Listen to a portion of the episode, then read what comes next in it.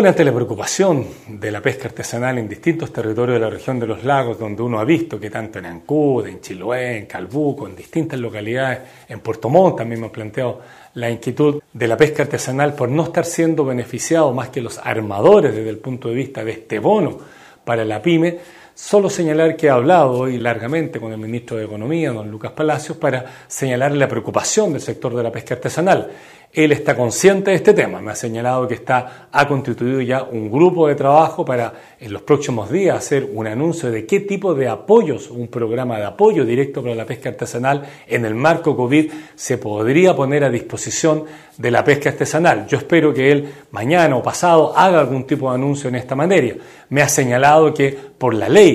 que señala que son este bono es para la pyme, o sea, para pequeñas empresas que estén acreditadas como tales, microempresas que estén acreditadas como tales, no pareciera ser posible porque la ley además fijó hasta el plazo para hoy de postular este beneficio. Mañana, probablemente en otro escenario, habrá que reevaluar estas circunstancias, pero el compromiso formal del ministro ha sido que él está consciente que acá a la pesca artesanal, a sus distintos actores, ¿cierto? Recolectores de orilla, desconchadoras, que son distintas actividades de la pesca artesanal en sus distintas áreas, no están llegando con algún tipo de beneficio, que ya ha instaurado un equipo que va a hacer una propuesta prontamente de ayuda directa a la pesca artesanal que no es por la vía de este bono pyme y espero que efectivamente ese compromiso se asuma porque sabemos que la pesca artesanal, y en mi región se lo señalé con mucha fuerza, que está el 52% del esfuerzo pesquero del país de pesca artesanal,